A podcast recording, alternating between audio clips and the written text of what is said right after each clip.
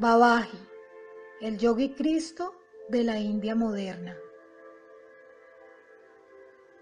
Los desfiladeros de los Himalayas, cerca de Badrinarayan, son todavía bendecidos por la presencia viviente de Babaji, el gurú de la Hirimahasaya.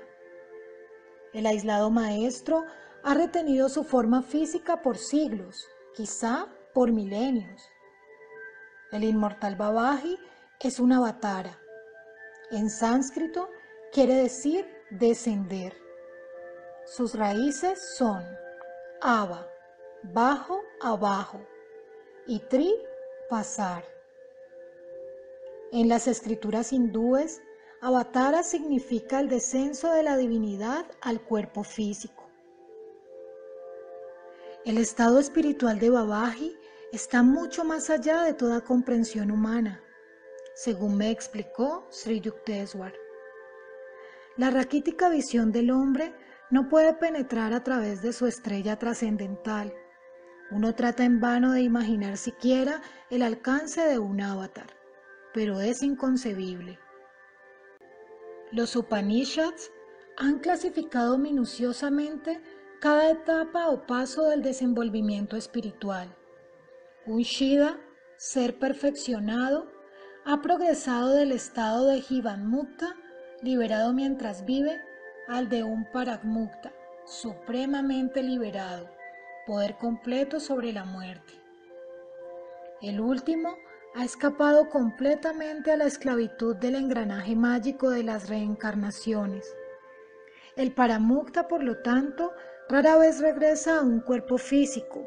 Si lo hace, entonces es un avatar, un medio escogido por la divinidad para atraer supremas bendiciones sobre el mundo. Un avatar no está sujeto a la economía universal. Su cuerpo puro, visible como una imagen de luz, está libre de cualquier deuda para con la naturaleza. Una mirada superficial no notará nada de extraordinario en la forma de un avatar, pero éste no proyecta ninguna sombra ni deja huella sobre la tierra al caminar. Estas son pruebas externas simbólicas de la falta interna de oscuridad y de ataduras materiales. Solo uno de estos seres divinos conoce la verdad que se halla tras las relatividades de la vida y de la muerte.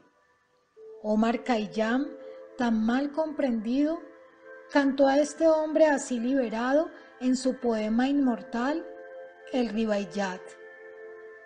Ah, luna de mi deleite, que no conoces menguante la luna del cielo se eleva una vez más. ¿Cuántas veces en lo sucesivo al elevarse me buscarás en vano por este mismo jardín? La luna del deleite es Dios, eterna estrella polar, nunca anacrónica. La luna del cielo es el cosmos exterior, encadenado a la ley de periodos de reaparición. Sus cadenas han sido disueltas para siempre por el vidente persa, por medio de su propia autorrealización.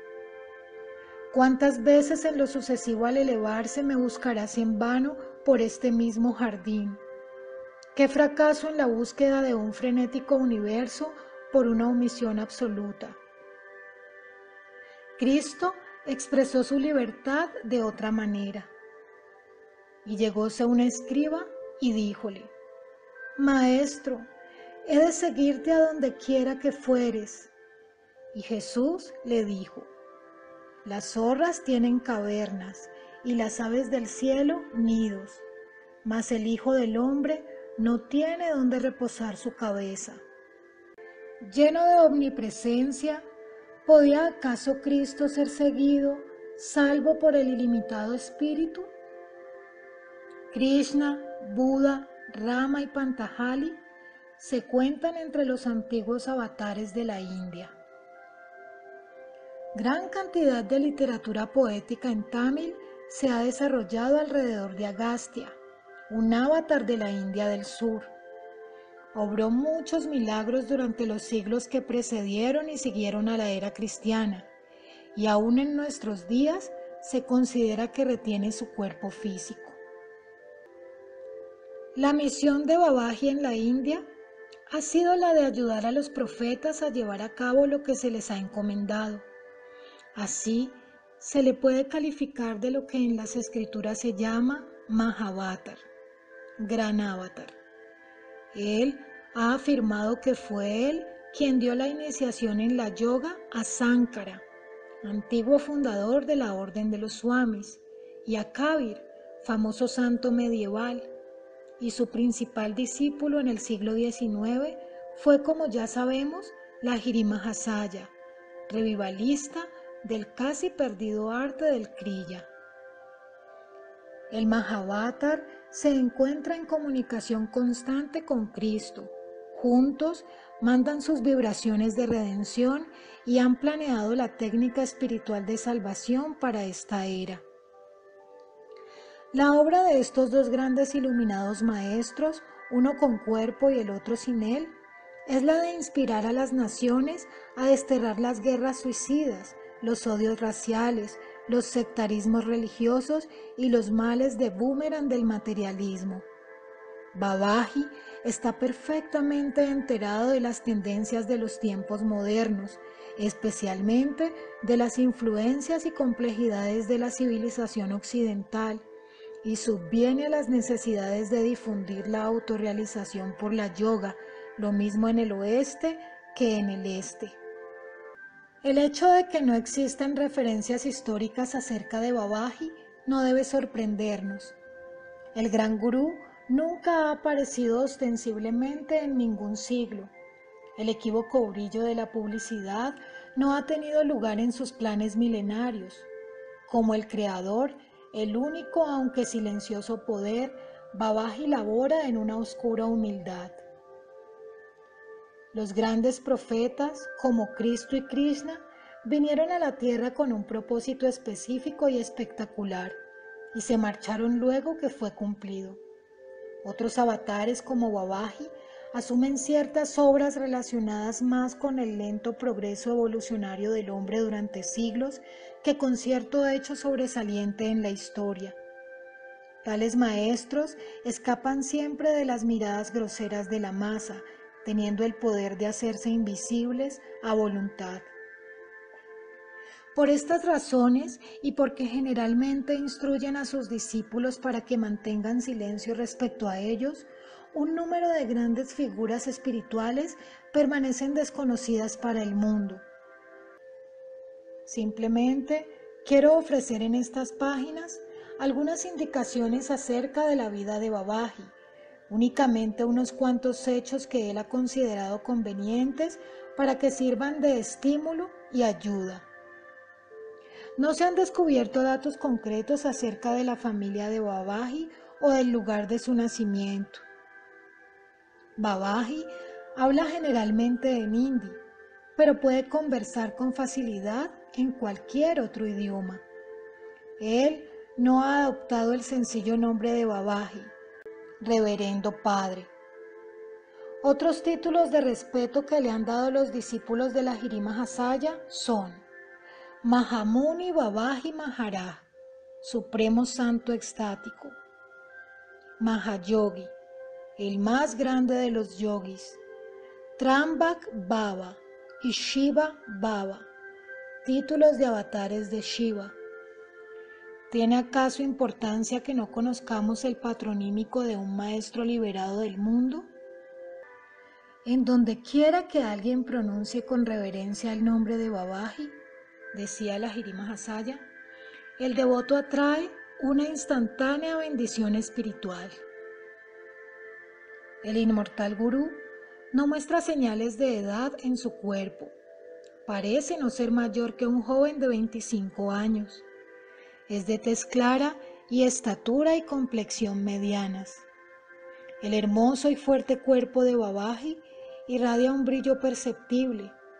Sus ojos son oscuros, tiernos y serenos.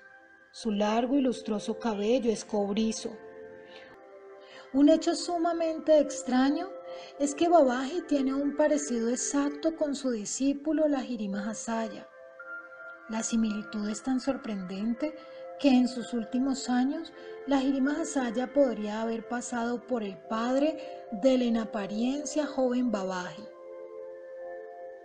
Swami Kevalananda, mi santo instructor de sánscrito, pasó algún tiempo con Babaji en los Himalayas.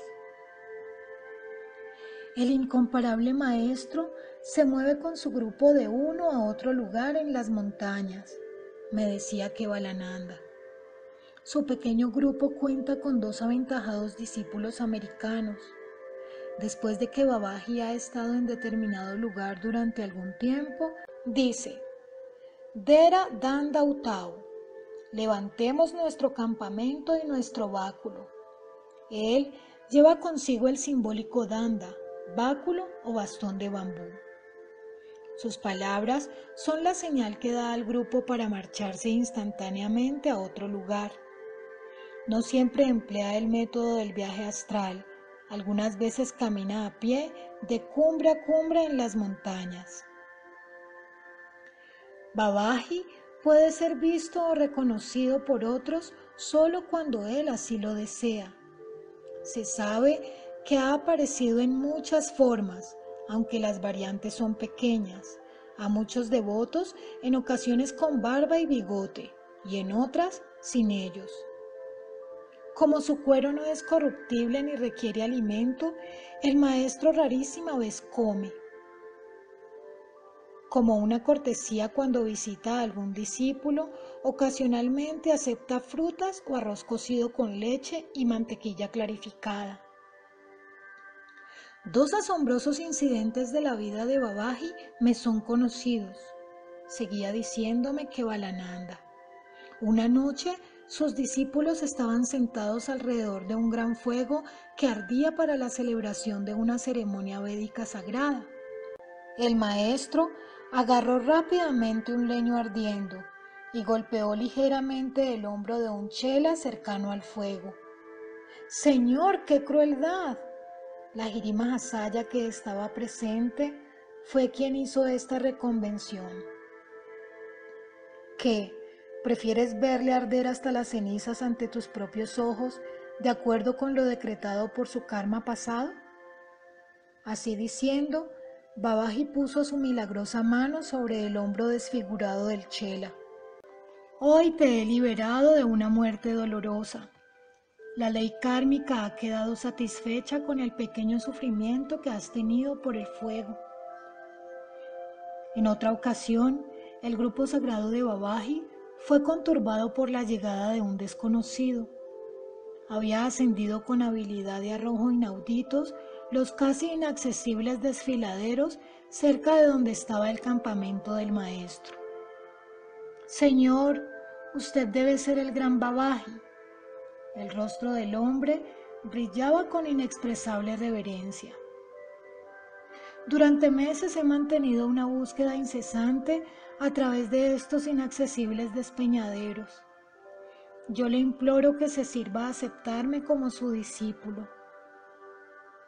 Como el gran gurú no hizo ademán de responder, el hombre, señalando el precipicio que se abría a sus pies, le dijo, Si usted me rechaza, me tiraré de esta montaña.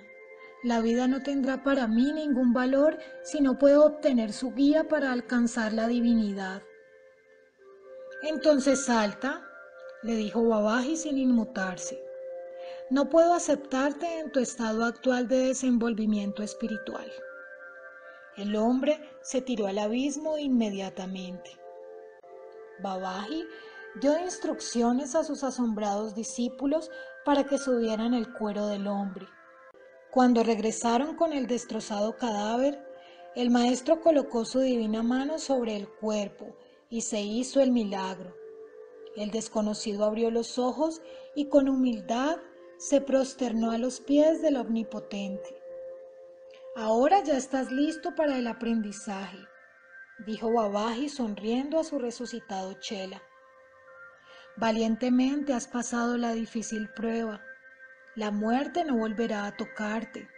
Ahora eres uno de los inmortales de nuestro rebaño.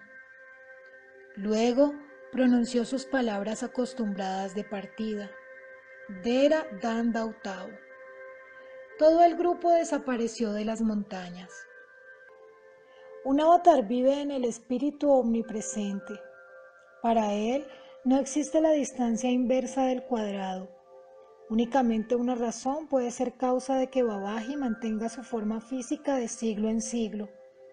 El deseo de ofrecer a la humanidad un ejemplo concreto de sus propias posibilidades.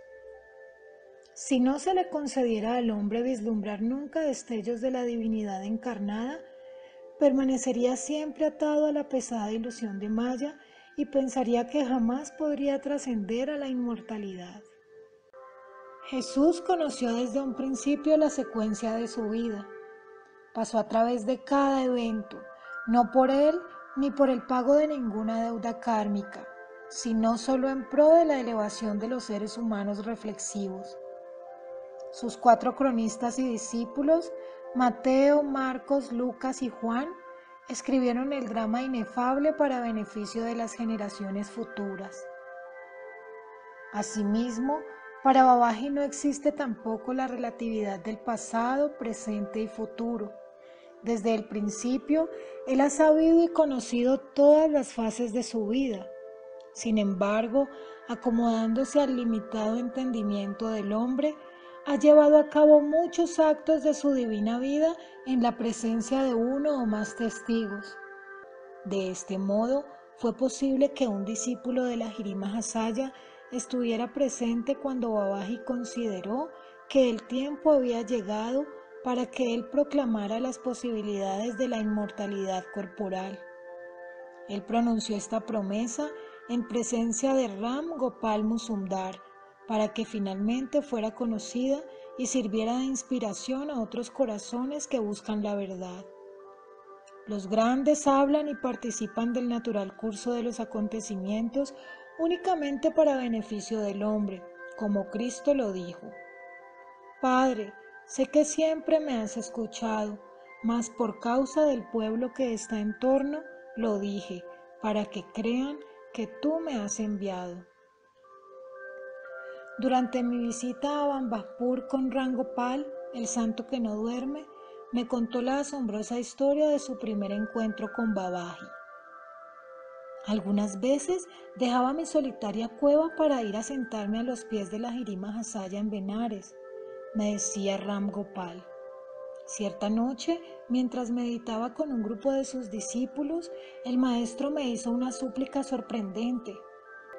Ram Gopal, me dijo, ve inmediatamente al Gat de Dasamet. Pronto llegué al lugar solitario. La noche estaba muy clara gracias a la luz de la luna y las estrellas. Después de que estuve sentado en paciente silencio por algún rato, mi atención se fijó en una losa grande situada cerca de mis pies. Lentamente la piedra se levantó revelando una cueva subterránea. Según la piedra permanecía balanceándose en forma inexplicable, la forma vestida de una hermosa y dulce mujer fue levitada de la cueva hasta cierta altura en el aire, rodeada por un tenue halo. Descendió lentamente frente a mí y permaneció inmóvil, sumida en un estado de profundo éxtasis. Al fin se movió y habló con suavidad. Yo soy Mataji, la hermana de Babaji. Le he pedido a él y a la Jirima Hasaya vinieran a mi cueva esta noche para discutir un asunto de gran importancia. Una luz nebulosa vióse flotando rápidamente sobre el Ganges. La extraña luminosidad se reflejaba sobre las opacas aguas. Se aproximó más y más hasta que con un reflejo deslumbrador apareció al lado de Mataji y se condensó instantáneamente en la forma humana de la Jirima Hasaya. Él se postró con humildad a los pies de la santa mujer. Antes de que saliera de mi asombro, fui nuevamente maravillado al contemplar una masa circular de luz mística que viajaba por el cielo. Descendiendo con rapidez, el llameante torbellino se acercó a nuestro grupo y se materializó en el cuero de un hermoso joven quien, como desde luego comprendí, era Babaji. Se parecía a la Jirima Hasaya, La única diferencia era que Babaji parecía mucho más joven y tenía el cabello largo y brillante. La Jirima Hasaya, Mataji y yo nos arrodillamos a los pies del gurú.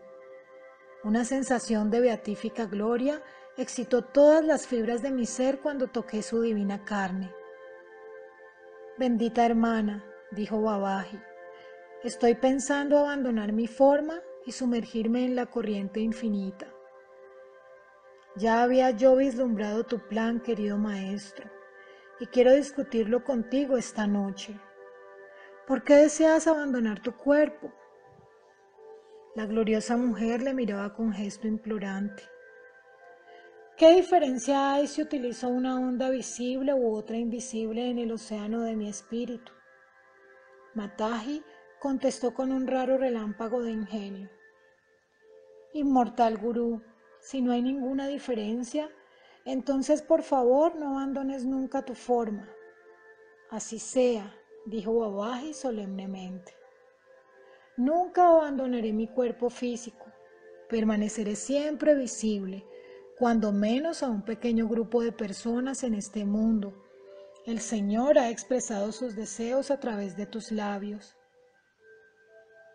Como yo escuchaba atemorizado la conversación entre estos seres excelsos, el gran gurú se volvió a mí con un gesto benigno.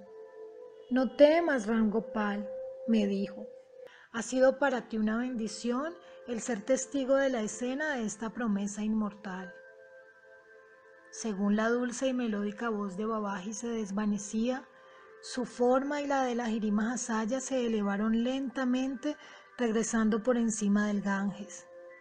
Una aureola de deslumbrante luz envolvía sus cuerpos según estos se desvanecían en el cielo de la noche. La forma de Mataji flotó hacia la cueva y descendió. La laja de piedra cerró la entrada, como si ésta operara movida por algún mecanismo. Infinitamente inspirado, tomé el camino de regreso a la casa de la Jirima Hasaya. Cuando me incliné ante él al amanecer, mi maestro me sonrió comprensivamente. Estoy contento por ti, Rangopal, me dijo. El deseo que con frecuencia me has expresado de conocer a Babaji y Mataji ha tenido finalmente una sagrada realización. Mis condiscípulos me informaron que la Jirima Hasaya no se había movido de su lado desde hora temprana de la noche anterior. Nos ofreció una maravillosa disertación sobre la inmortalidad después de que tú partiste para el Gad de Desasamé, me dijo uno de los chelas. Por primera vez me di cabal cuenta de la verdad de los versos de las escrituras, según los cuales un hombre que ha alcanzado la autorrealización puede aparecer en diferentes lugares y al mismo tiempo en dos o más cuerpos a la vez. La Irima Hasaya me explicó más tarde muchos puntos metafísicos concernientes al secreto plan divino destinado a esta tierra, terminó diciendo Rangopal. Babaji ha sido escogido por Dios para permanecer en su cuero durante la duración de este ciclo particular del mundo. Las edades vienen y van, sin embargo, el Maestro inmortal que contempla el drama de los siglos estará siempre presente en esta escena terrestre.